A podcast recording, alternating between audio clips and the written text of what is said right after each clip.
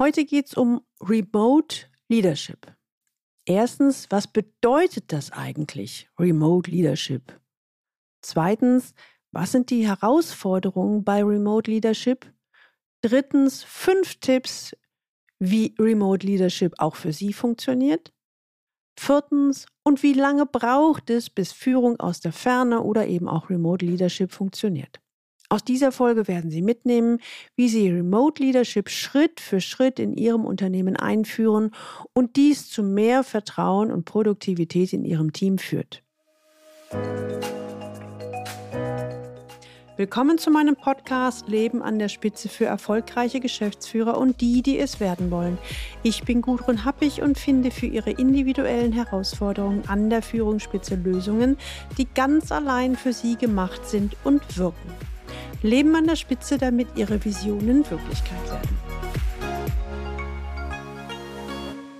Fünf sitzen in China, drei in den USA, der Rest ist verteilt auf Österreich und Deutschland. Ich selbst bin quasi dauernd zwischen den einzelnen Standorten unterwegs und versuche dabei, das Team aus der Distanz zu führen.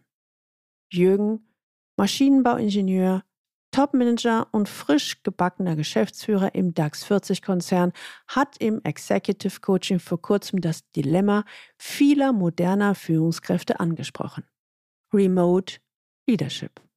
Wie soll man leiten und führen, wenn die Mitarbeiter über den Erdball verstreut sind und man fast nur noch virtuell mit ihnen kommuniziert? Wenn Sie heute das erste Mal den Leben an der Spitze Podcast hören, dann empfehle ich Ihnen, sich unbedingt in den Galileo Letter einzutragen unter der Adresse www.leistungsträger mit ae-blog.de. Da bekommen Sie ein paar gute Impulse, wie Sie die Herausforderungen im C-Level Führungsalltag leichter lösen. Führen aus der Ferne oder Remote Leadership ist aktuell für alle national und international agierenden Unternehmen ein Thema und es wird künftig noch eine größere Rolle spielen. Achtung! Sie denken bei Remote Leadership sofort an das internationale weltweite Führen, dann habe ich eine Überraschung für Sie. Für Remote Leadership oder auch Führen auf Distanz oder auch Führen aus dem Homeoffice braucht es manchmal nur das Nebengebäude, das benachbarte Stockwerk oder den Standort gerade um die Ecke. Fangen wir mal damit an. Was bedeutet Remote Leadership überhaupt? So eine echte Definition gibt es für diesen Begriff nicht. Wikipedia formuliert unter virtuelles Team Menschen, die über regionale, nationale und kulturelle Grenzen sowie Zeitzonen hinweg zusammenarbeiten. Wir können Remote Leadership also auch folgender Bedeutung geben. Es ist das Führen eines virtuellen Teams aus der Ferne. Ferne kann dabei zum Beispiel mit verteilt oder standortübergreifend übersetzt werden. Doch um was geht es denn nun genau, wenn wir Remote Leadership einordnen wollen? Für meine Begriffe ist das Entscheidende, dass Sie Ihr Gegenüber, sei es der Mitarbeiter, der Kollege oder auch der Vorstandsvorsitzende, physisch nicht sehen. Sie befinden sich also in einem räumlichen Abstand, egal ob zwei Meter oder 20.000 Kilometer. Gehen wir einen Schritt weiter. Was sind die Herausforderungen bei Remote Leadership? Wenn ich hier über Remote Leadership spreche, möchte ich dabei erwähnen, dass dieses Phänomen keinesfalls neu ist. Viele Führungskräfte glauben, dass mit Einführung des Homeoffices erstmals Remote Leadership wichtig wurde. Keinesfalls. Bereits vor über 20 Jahren, damals gab es weder Corona noch das Smartphone, war ich in einem Unternehmen als Mitglied der Geschäftsleitung für über 1000 Mitarbeiter im Raum Dach verantwortlich. Diese Mitarbeiter führte ich zu einem überwiegenden Teil aus der räumlichen Ferne, also remote. Ich bemerkte schnell, dass sich mir einige Probleme stellten, die mir aus der klassischen Vorortführung unbekannt waren. Aus meiner Erfahrung heraus sind die größten Herausforderungen bei der Führung aus der Ferne erstens, wie behalte ich Kontakt zu den Mitarbeitern? Im normalen Office-Alltag laufe ich dem Mitarbeiter immer mal wieder über den Weg, sei es auf dem Flur oder in der Kantine. Das kann auch ganz zufällig erfolgen. Hier kann ich alleine durch Blickkontakt den Kontakt halten. Zufällig findet bei Remote Leadership gar nichts statt. Zweitens, also die zweite Herausforderung, wie in Anführungszeichen kontrolliere ich meine Mitarbeiter?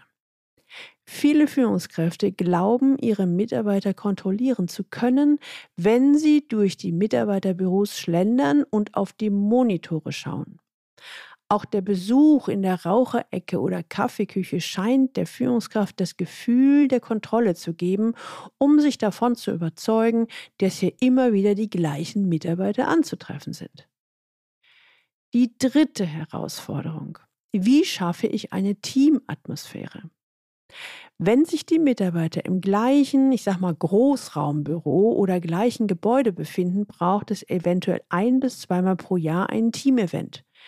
Der Rest läuft von allein. Wie gelingt denn das remote? Die vierte Herausforderung. Wie erhalte oder steigere ich die Mitarbeitermotivation? Im normalen Business-Alltag sehe ich meistens schon im Gesicht des Mitarbeiters, wie seine Laune und Befindlichkeit ist. Schnell können Sie ihn als Führungskraft ansprechen und eine Lösung jetzt in Anführungszeichen finden. Hier ist die Steigerung der Mitarbeitermotivation ein, ich sag mal, Kinderspiel. Wie soll das denn dann remote funktionieren? Die fünfte Herausforderung. Wie sichere ich die Leistungsfähigkeit bzw. Produktivität? Diese zentrale Frage stellen Sie sich als Führungskraft dauernd. Und bitte denken Sie dabei nicht an Gehaltserhöhung und Bonuszahlungen. Bei einem grundsätzlich fairen Gehalt dienen diese Führungsinstrumente sowohl offline als auch remote lediglich nur als kurze Strohfeuer der Leistungssteigerung. Natürlich interessiert sie jetzt, wie sie es hinbekommen, dass Remote Leadership gelingt. Und hier sind meine fünf ultimativen Tipps, wie Remote Leadership funktioniert. Erstens, Spielregeln der Führung klären. Machen Sie sich bewusst, je klarer und eindeutiger Sie vorleben, was Sie von Ihren Mitarbeitern erwarten, umso leichter werden diese Ihnen ich sag mal, folgen, also in Anführungszeichen folgen natürlich. Überlegen Sie sich bitte die für Sie wichtigsten fünf bis sieben Spielregeln, die für Ihre Führungsarbeit gelten. Ein paar Beispiele. Zum Beispiel, Fehler kommen vor, aber wenn ich einen Fehler mache, kommuniziere ich diesen frühzeitig und proaktiv. Dieses Verhalten stärkt das Vertrauen im Gegensatz dazu, wenn Fehler vertuscht werden und dann durch Zufall entdeckt werden. Oder ein weiteres Beispiel für eine Spielregel. Als Mitarbeiter bin ich Problemlöser für den Chef. Diese Haltung bedeutet, wenn ich als Mitarbeiter ein Problem sehe, überlege ich mir zwei Lösungsideen, mit denen ich zu meinem Chef gehe. In einem Gespräch bitte ich diesen dann um eine Entscheidung. Überlegen Sie sich fünf bis sieben Spielregeln, die dann für alle Mitarbeiter gelten, ausnahmslos für alle und natürlich für Sie selber auch. Die Erfahrung zeigt, dass diese wenigen Spielregeln den Zusammenhalt und die Verlässlichkeit der Mannschaft fördern. Sie werden feststellen, wenn den Mitarbeitern ihre Erwartungen und Umgangsformen klar sind, werden sie viel weniger unnötige Diskussionen in der Mannschaft haben.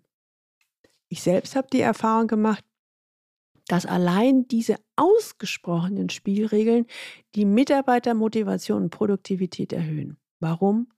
Weil sich ihre Mitarbeiter an ihnen orientieren können. Ebenso wissen die Mitarbeiter, dass sich auch die Kollegen daran halten. Die Verlässlichkeit innerhalb des Teams nimmt deutlich zu. Zweitens One-to-One-Mitarbeitergespräche.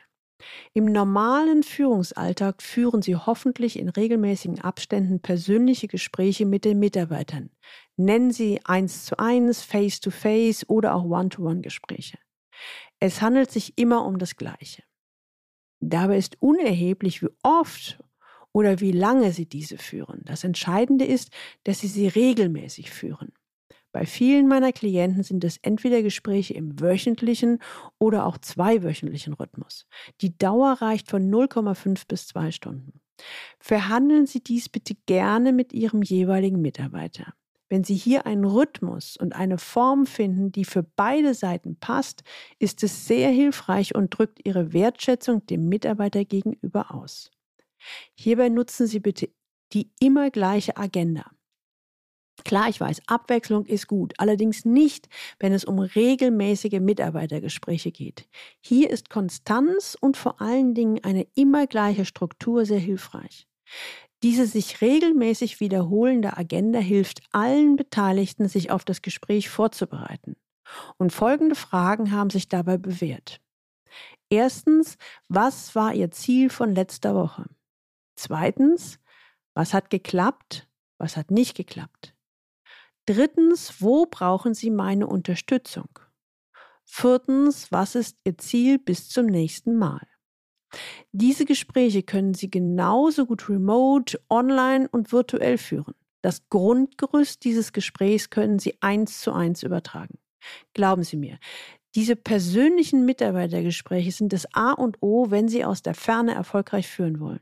Allein mit diesem Führungsinstrument erhalten Sie den regelmäßigen Kontakt zu Ihren Mitarbeitern. Sie behalten den Überblick bzw. die Kontrolle und natürlich ist dies auch hilfreich für die Leistungsfähigkeit und Produktivität. Ein ganz kleiner Tipp aus der Trickkiste. Als Mitglied der Geschäftsleitung habe ich darauf geachtet, dass der Mitarbeiter den Kontakt gesucht hat, sprich er hatte mich angerufen.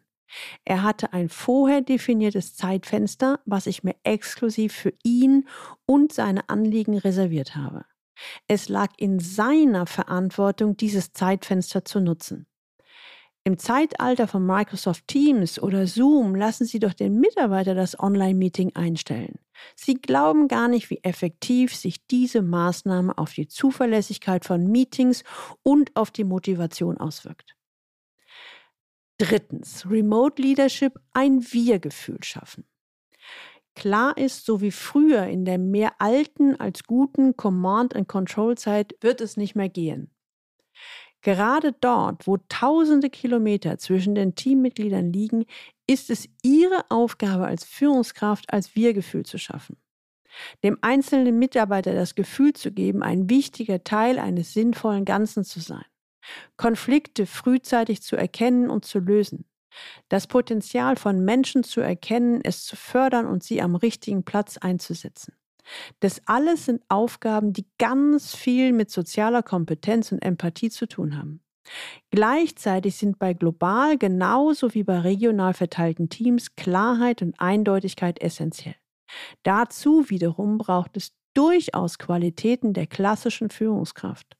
Wenn ich jetzt von Führungskraft spreche, fühlen Sie sich bitte auch als Vorstand, Geschäftsführer und C-Level angesprochen. Viertens Führungskultur, die auf Vertrauen basiert. In dem Weltartikel Management bei Fernsteuerung werden die unterschiedlichen Anforderungen an eine moderne Führungskraft recht gut beschrieben.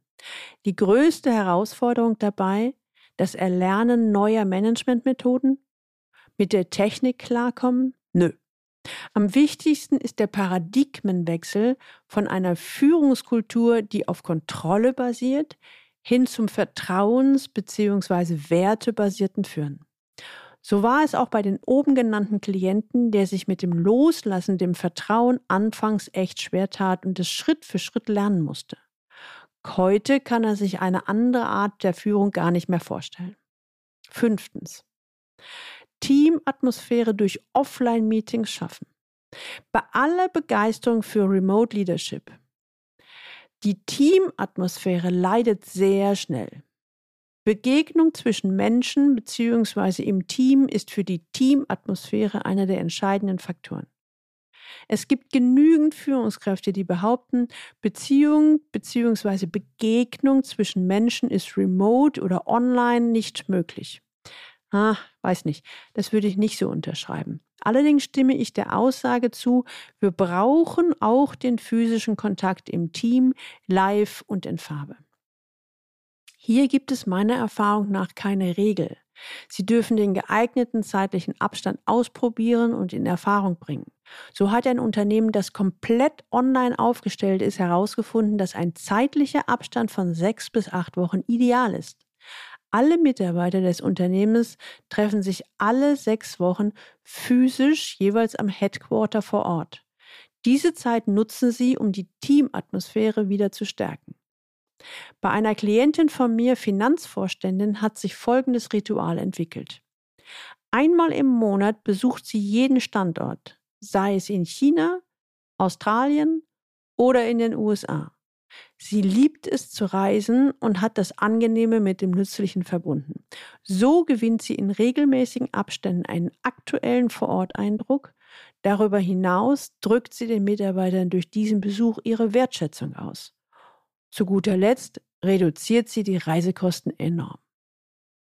Ich hoffe, das hat jetzt schon mal zu deutlich mehr Klarheit bei Ihnen geführt. Jetzt kommen wir zu einem weiteren wichtigen Punkt.